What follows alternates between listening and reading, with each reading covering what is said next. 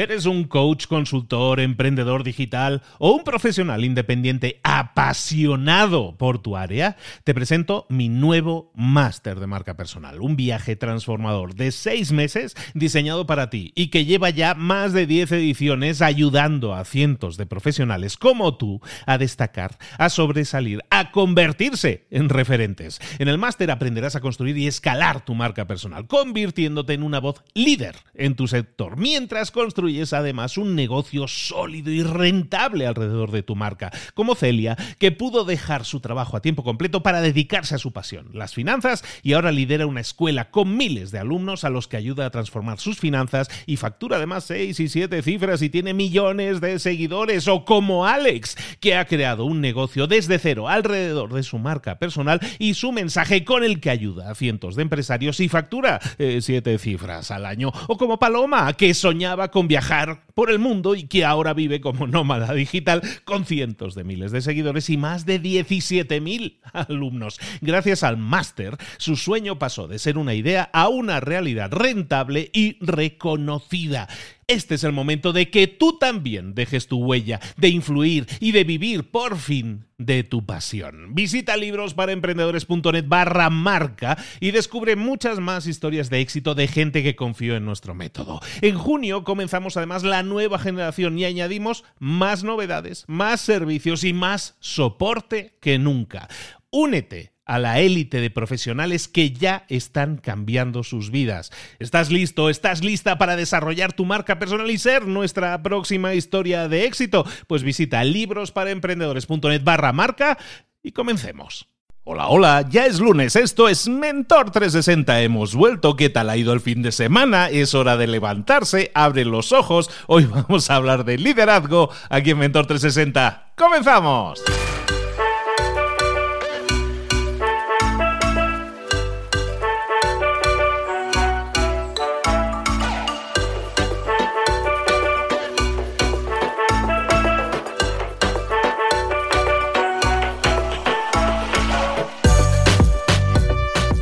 A todos, bienvenidos. ¿Qué tal va la semana? Iniciando, despertándonos. A lo mejor estamos en ese momento que todavía no somos muy conscientes de la realidad. Estamos abriendo los ojos. Bueno, pues si es así, buenos días. Ya es hora de levantarse y ya es hora de empezar a motivarse. Empieza una semana y empecémosla con todas las ganas, con toda la ilusión, con toda la fuerza. ¿Se puede llegar adelante en esta semana? Sí. ¿Se puede triunfar en esta semana? También tómatelo con eso, como un crecimiento. Vamos a buscar el éxito, no simplemente a ver los días pasar hasta que llegue el viernes. Vamos a hacerlo con muchas ganas. Aquí te traemos todos los días un montón de tips, consejos, ideas, estrategias, tácticas, herramientas que te pueden servir al final para que tú mejores y crezcas en lo personal y en lo profesional. Eso es lo que decimos siempre y no es una cantinela. Creemos honestamente y sinceramente en lo que hacemos. Estamos buscando siempre, constantemente a los mejores mentores del planeta en español en todas esas áreas de conocimiento que te suman que son útiles para ti. Evidentemente, nosotros llegamos hasta un cierto punto, tenemos, buscamos las herramientas, te las ponemos encima de la mesa. Ahora sí, recoge ese testigo, recoge esa herramienta, ponla en práctica en tu vida pasa a la acción. Obtén resultados. A lo mejor no tienes los resultados que obtienen otras personas, pero bueno, habrás obtenido un aprendizaje. Recuerda que no hay derrota, hay aprendizaje. Sigue adelante, sigue adelante. Es lunes, da igual. Vamos a empezar. La energía tiene que ser a tope tanto el lunes como el domingo como el viernes. ¿Vamos a por ello? Venga, hoy vamos a hablar de liderazgo, como te decía, amiguísimo mío, queridísimo además. Vamos a hablar con nuestro mentor del día de liderazgo.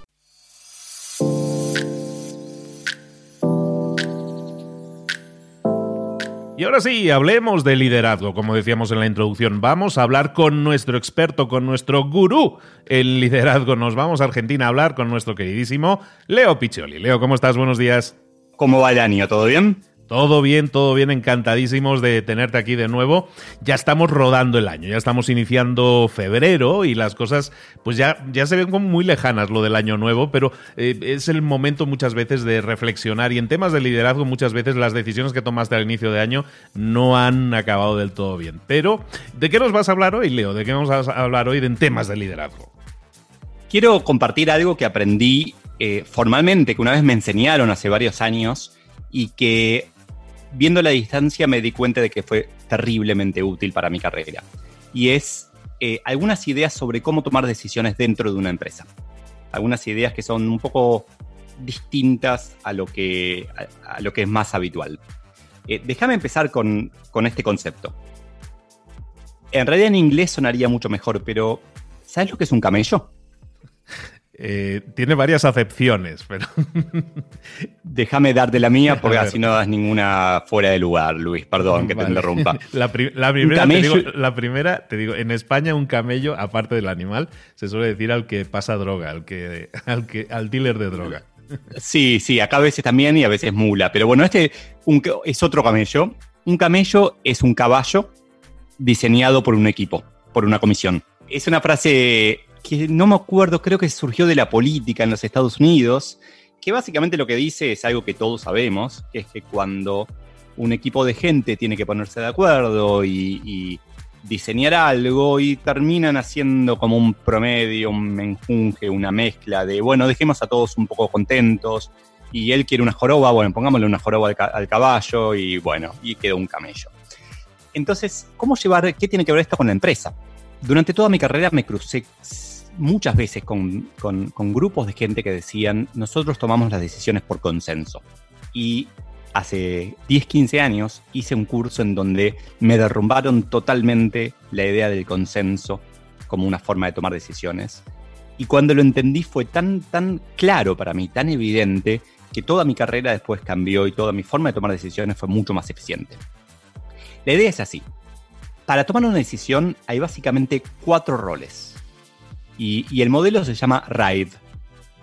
No tiene nada que ver con una marca de, insecticida, que creo que es multinacional y que tal vez conocemos todos, pero es un buen acrónimo para, acordarnos, ¿no?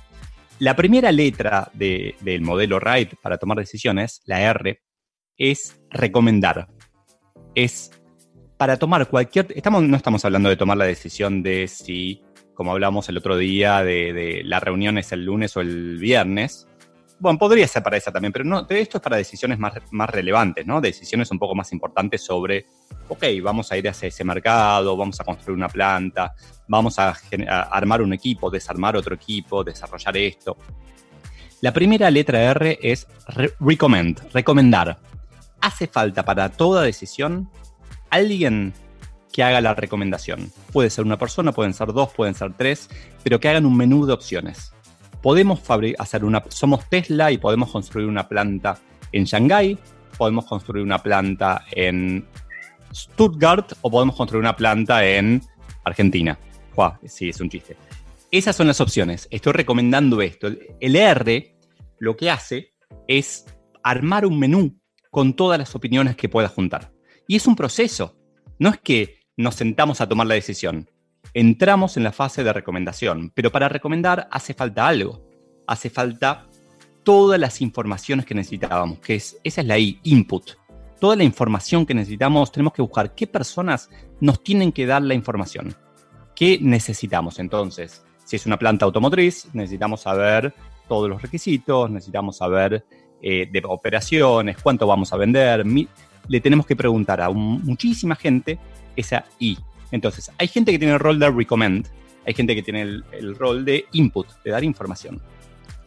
Ahora vienen las dos que me dejé para más adelante, que son las, para mí las dos claves. La A. La A es un rol muy particular que es el de aprobar, approve.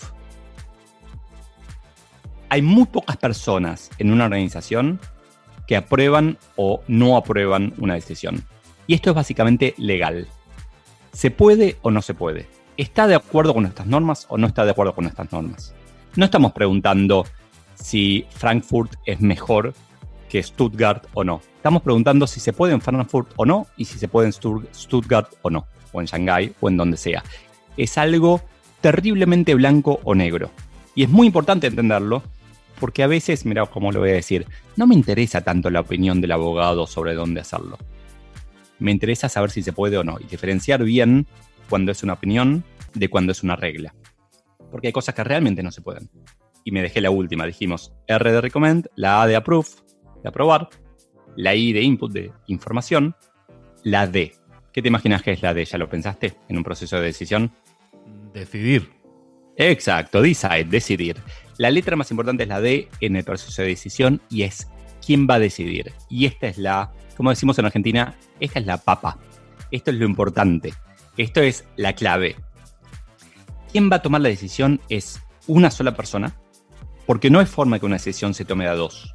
Las decisiones las toma una sola persona, pero la clave y lo más importante y lo que más me cambió a mí, mi capacidad de liderar y de multiplicarme, de conseguir más resultados, es que la D tiene que estar lo más abajo posible.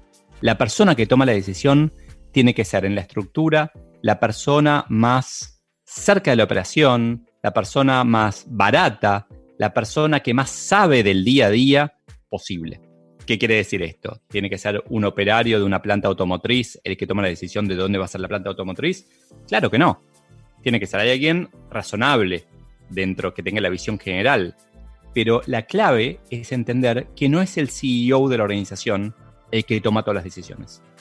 Es más, me imagino que conoces Netflix.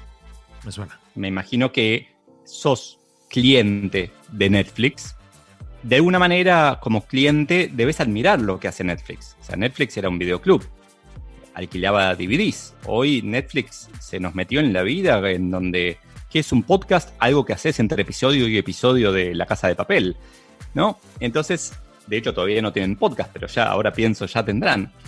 El CEO de Netflix dijo hace un par de años en una conferencia algo súper interesante.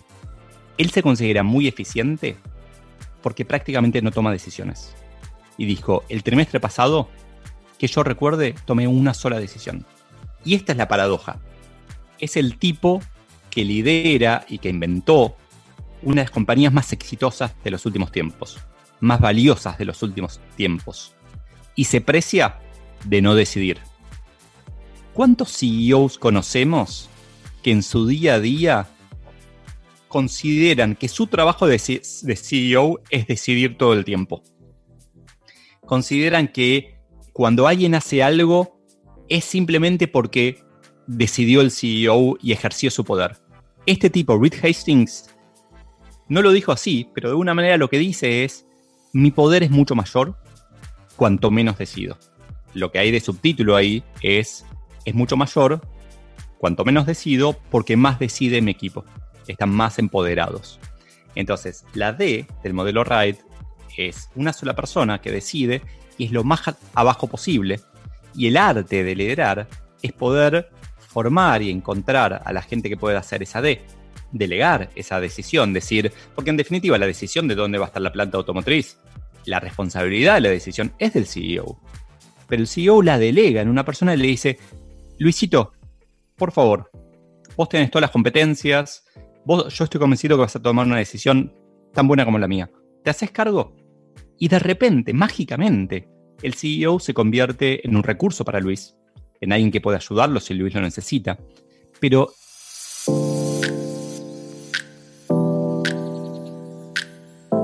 tiene mucho más tiempo libre el CEO para seguir tomando otras decisiones o delegando otras decisiones. El desafío es trabajar los Luisitos de la compañía para que estemos alineados, para que pensemos unos como otros, no igual, pero que entendamos cómo piensa el otro, para que seamos personas de bien, para que podamos entender perfectamente la misión de la compañía y sus implicancias, las implicancias de nuestra decisión en esa misión. Pero en definitiva, cuantas menos decisiones toma un líder, más eficiente es. Y alguien que me conoce podría contestarme, claro, Leo, lo que pasa es que a vos te cuesta tomar decisiones. Porque es verdad, a mí me cuesta tomar decisiones. Y te podría decir un poco que sí, es un poco verdad, como me cuesta tomar decisiones del ego, pero en verdad delegar es tomar decisiones. Elegir a Luis para tomar esa decisión, ¿qué es una decisión en sí? Es simplemente una decisión intermedia en donde nos hacemos mucho más poderosos que tomando la decisión directamente. Entonces, eh, si querés otro día podemos hablar de cómo se aplica esto a una, a una empresa familiar, que también me parece que es, es interesante, pero el, el desafío de delegar que, implica también aceptar que la decisión de otro puede ser distinta, tiene un, premio, tiene un, retorno enorme y es aumentar terriblemente la productividad del líder, hacer que el líder pueda tomar muchísimas más decisiones. Tal vez no directamente, pero indirectamente les va a tomar y son del líder y va a ser una compañía una organización mucho más efectiva. ¿Y no crees, Leo, que estábamos mencionando, lo estabas mencionando antes, prácticamente el 100% de las empresas no aplican ninguno de estos esquemas de, toma de decisiones? Y una persona que esté escuchando y diga, yo soy uno de esos CEOs de empresa que, que no lo está haciendo bien. Y escucho o escucho estas ideas, digo, esto suena muy bien, es una teoría muy interesante, pero ¿cómo lo llego yo a aplicar a, este, a, mi día a día? ¿no? Y me está dando en pensar que hay todo un trabajo previo que estabas mencionando, ¿no? O sea, hay que instaurar bien clavada, eh, tatuada en la mente de todos el, el tema de la misión, de los resultados que se esperan, porque tú no puedes llegar mañana. O sea, es, que he escuchado hoy en, un podcast que dicen que tengo que hacerlo así. Probablemente hay todo un trabajo previo, hay todos unos pasos previos a la hora de implantar un cambio que puede ser tan revolucionario en esa empresa, ¿no? Sí, sin duda, mi consejo con esto, y por lo menos basado en, en cómo lo hice yo, yo no delegué primero las decisiones más difíciles. Simplemente empecé a experimentar tenía algunas decisiones y en vez de decir, esta, las piezas de marketing, no sé, el email marketing, quiero verlo yo antes de que salga siempre, dije, el próximo, mostráselo a María. Y hablé con María, le dije, mira María, lo que yo veo, lo que yo miro cuando veo esto es A, B, C, D. Me parece importante que el abogado apruebe, pero el abogado no opina. O sea, respeta la opinión, pero lo importante es que lo apruebe. Me parece valiosa la, opinión de Luis o, de Antonio o de tal, escúchalos, pero la decisión es tuya. Y probarlo con algo pequeño. No con todos los email marketing, sino con uno. Y es más, una buena oportunidad para hacer eso es cuando uno tiene un viaje por delante. En vez de, y esta es el aferrarse terriblemente a, a lo que nos da poder en teoría, en vez de quedarnos en el mail, en el WhatsApp, en Slack, conectados todo el tiempo y tratando de estar como si estuviéramos físicamente en la oficina, mi recomendación es probar, a ver, para mí es fácil porque en verdad, es más, creo que es fácil para todos. Yo vendía bolígrafos, o sea, es como cuando un día me di cuenta de que tenía una urgencia un sábado de la noche de bolígrafos, dije, hay algo que estoy haciendo mal, no puedo ser tan importante el bolígrafo violeta está fallando en, el sur de Brasil y entonces ahí la Amazonía tiene... Era como cuando pones en perspectiva y te das cuenta que en realidad lo que hacemos, estoy dejando de lado a todos los cirujanos, ¿no?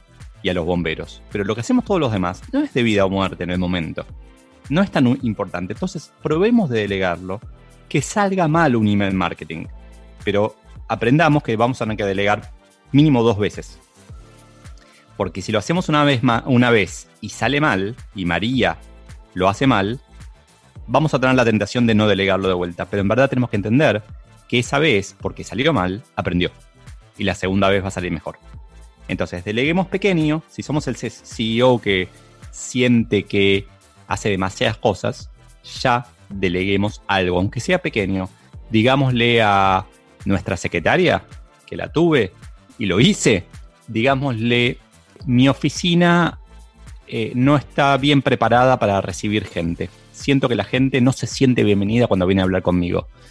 ¿Podés ayudarme a cambiar los muebles esta semana que yo no voy a estar? Y que nos sorprenda con los muebles distintos. Lo que sea. Decirle a la gente de marketing que pruebe, que experimente con algo con, con un grupo pequeño de clientes. Decirle hacer un pop-up en el sitio de algo. Odio los pop-ups, no sé por qué dije eso. Pero probar algo distinto y delegarlo me parece como algo, un experimento con una recompensa muy grande, que es que la gente va a aprender, la gente va a valorar, no hay nada que la gente valore más que la posibilidad de tomar decisiones, aunque sean decisiones pequeñas.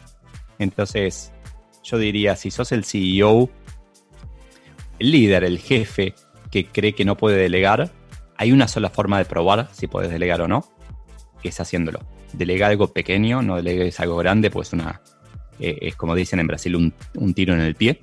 Delega algo pequeño, que si falla no sea terrible. Soporta que falle, delegalo de vuelta. ¿Hacemos eso? ¿Delegamos, Luis? Deleguemos, deleguemos. De hecho, es, es algo tan clave, es tan fácil de entender y es tan lógico que si delegas estás liberando tiempo simplemente desde un punto de vista de calendario. Estás liberando tiempo, estás liberando horas y tus horas se pueden dedicar, no, no para que estés tumbado en el sofá, sino se pueden dedicar productivamente a otras cosas en las que puedas hacer crecer o las que tu hora y las que tus resultados puedan ser mucho más visibles. Y es lo que hace que una empresa crezca. Yo siempre hablo, cuando hablamos de delegar, a mí me toca hablar a veces de ese tema y siempre menciono a Richard Branson. Branson tiene, no sé si más de 300 empresas activas funcionando. Y el tío lo ves que está, pues ahora me voy a hacer un viaje en globo, ahora me voy a la isla, ahora estoy... Sí, sí, sí. Eh, entonces, es, Dios, ese hombre es Dios. ¿Cómo puede ser que tenga 300 empresas? Bueno, porque delega, porque exactamente lo que tú decías, es ese tipo de director general de una empresa que no está encima de las micro decisiones, sino que todo eso se encarga un equipo y eso es lo que te permite crecer, crecer y crecer. No sé si hasta 300 empresas, no me lo pongo como meta, pero es un ejemplo de que se puede llegar a un máximo, muy máximo,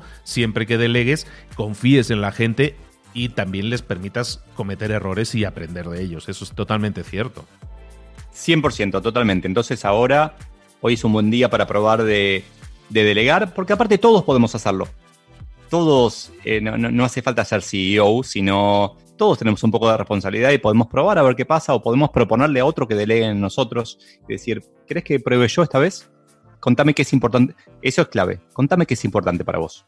Preguntarle a, quien nos está delegando la decisión qué esperan lograr, qué hay más allá de esto. Entonces, ¿qué, tenemos que respetar? ¿Qué valores son importantes? De eso otro día podemos hablar si querés, pero para mí lo importante es, es un músculo, hay que practicar, hay que entrenar la delegación. Totalmente de acuerdo. Hoy hemos estado hablando de liderazgo con Leo Piccioli. Leo, ¿dónde te podemos localizar y saber más de ti? La verdad que eh, no, no, lo recomiendo porque los voy a torturar, pero si me siguen en LinkedIn o si me siguen en Instagram van a poder saber más de mí. En general trato de contestar todos los mensajes, tanto en una como en otra red, en Leo Piccioli. Si no, también me pueden escribir por mail a leopiccioli.gmail.com. Si quieren, básicamente me dedico a dar conferencias, así que bienvenida a cualquier pedido de, conferencias. Y por estos días voy a estar por, por México también, así que tal vez un día nos podemos ver, Luis. Así que bueno, eso, muchas gracias por, por tu tiempo. Sin el tal vez, yo creo que es un hecho más que constatado que va a ser así. Incluso como somos así, hasta nos liamos y hacemos algo. ¿eh? totalmente, Gracias, Luis. A todos los que están escuchando, recordarles también una cosa. nosotros también vivimos de esa retroalimentación. Igual que Leo estaba hablando ahora de escuchar a, a tu equipo pues aquí nosotros queremos escucharte a ti. Si has estado escuchando este episodio, si te ha gustado, si tienes algo que opinar, nos lo puedes hacer llegar directamente en un mensaje a Leo, a mí, o hacerlo públicamente en algún comentario en todas las redes sociales. Y también, si tienes alguna temática, algo que crees que se ha tocado y te gustaría que profundizáramos, encantados de hacerlo. Esto es un trabajo continuo que estamos haciendo y lo que queremos es, que causa, es causar el mayor impacto. Entonces, haznos llegar tu opinión, eso nos ayuda, haznos llegar tus ideas, eso también nos ayuda a seguir creciendo y a seguir continuando. Leo, querido, un abrazo grande. Un abrazo, que tengas un lindo día, Luis.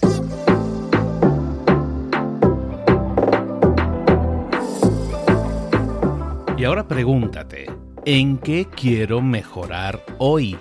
No intentes hacerlo todo de golpe, todo en un día. Piensa, ¿cuál es el primer paso que puedes dar ahora mismo? En este momento, quizás. A lo mejor te lleva dos minutos hacerlo. Si es así, ¿por qué no empezar a hacerlo ahora? ¿Por qué no empezar a hacerlo ya, en este momento? Ahora. Cierra los ojos. Respira hondo y repite, sé lo que tengo que hacer. Sé cuál es el siguiente paso. Voy a darlo en este momento. Piénsalo, siéntelo y hazlo.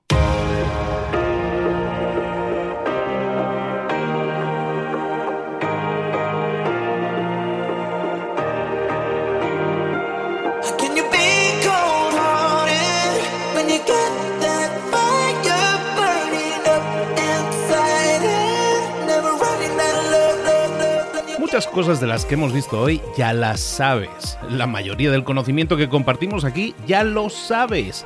Sabemos lo que tenemos que hacer, sabemos lo que tenemos que evitar, lo que no tenemos que hacer, todo eso ya lo sabes. El único problema es que no lo ponemos en práctica, no pasamos a la acción y es ahí donde te necesito a ti y a tu compromiso. Si una sola de las ideas que hemos comentado hoy resuena en ti, te llama a ponerla en práctica entonces, define el paso más pequeño posible, el gesto más mínimo, y hazlo ahora mismo.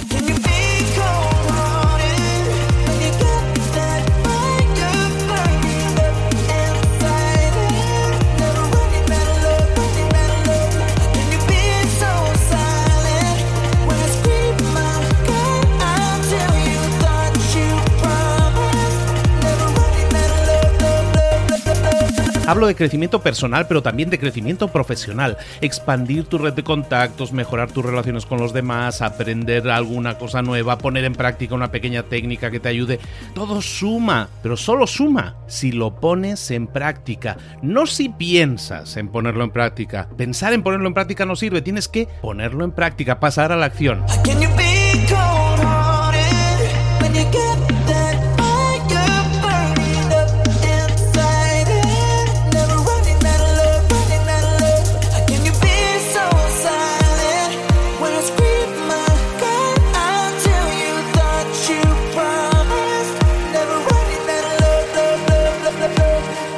Acuérdate de este ingrediente secreto también. El ingrediente secreto es la actitud. Tu actitud. Tu actitud transmite. Si sales a la calle con ganas, la gente lo va a notar. Si sales a la calle sin ganas, la gente también lo va a notar. El mundo está ahí fuera, te está esperando, por lo tanto sal ahí fuera, sal a la calle y sal con ganas, sal con actitud. No esperes a mañana, ya sabes lo que tienes que hacer y ya sabes que lo puedes hacer hoy. No veas pasar la vida, vive la vida. Tienes las mismas 24 horas que tienen los demás, haz que valgan la pena. Entrega en estas próximas 24 horas tu mejor versión. Te esperamos aquí mañana para continuar creciendo. Te esperamos aquí mañana con más mentores, pero el día de hoy está completito delante de ti. Así que ponte en pie pisa fuerte, respira hondo, sal ahí fuera y conquista tu día.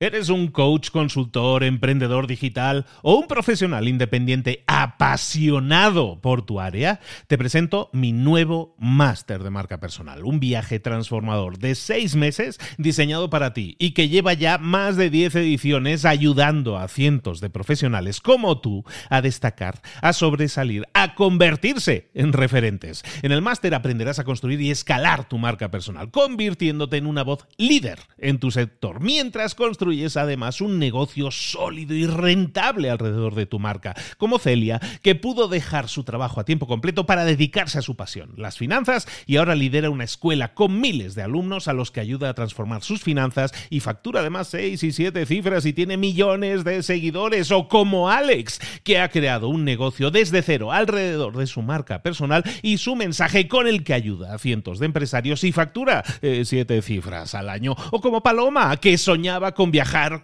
por el mundo y que ahora vive como nómada digital con cientos de miles de seguidores y más de 17.000 alumnos. Gracias al máster, su sueño pasó de ser una idea a una realidad rentable y reconocida. Este es el momento de que tú también dejes tu huella, de influir y de vivir por fin de tu pasión. Visita librosparaemprendedores.net barra marca y descubre muchas más historias de éxito de gente que confió en nuestro método. En junio comenzamos además la nueva generación y añadimos más novedades, más servicios y más soporte que nunca. Únete a la élite de profesionales que ya están cambiando sus vidas. ¿Estás listo? ¿Estás lista para desarrollar tu marca personal y ser nuestra próxima historia de éxito? Pues visita librosparaemprendedores.net barra marca y comencemos.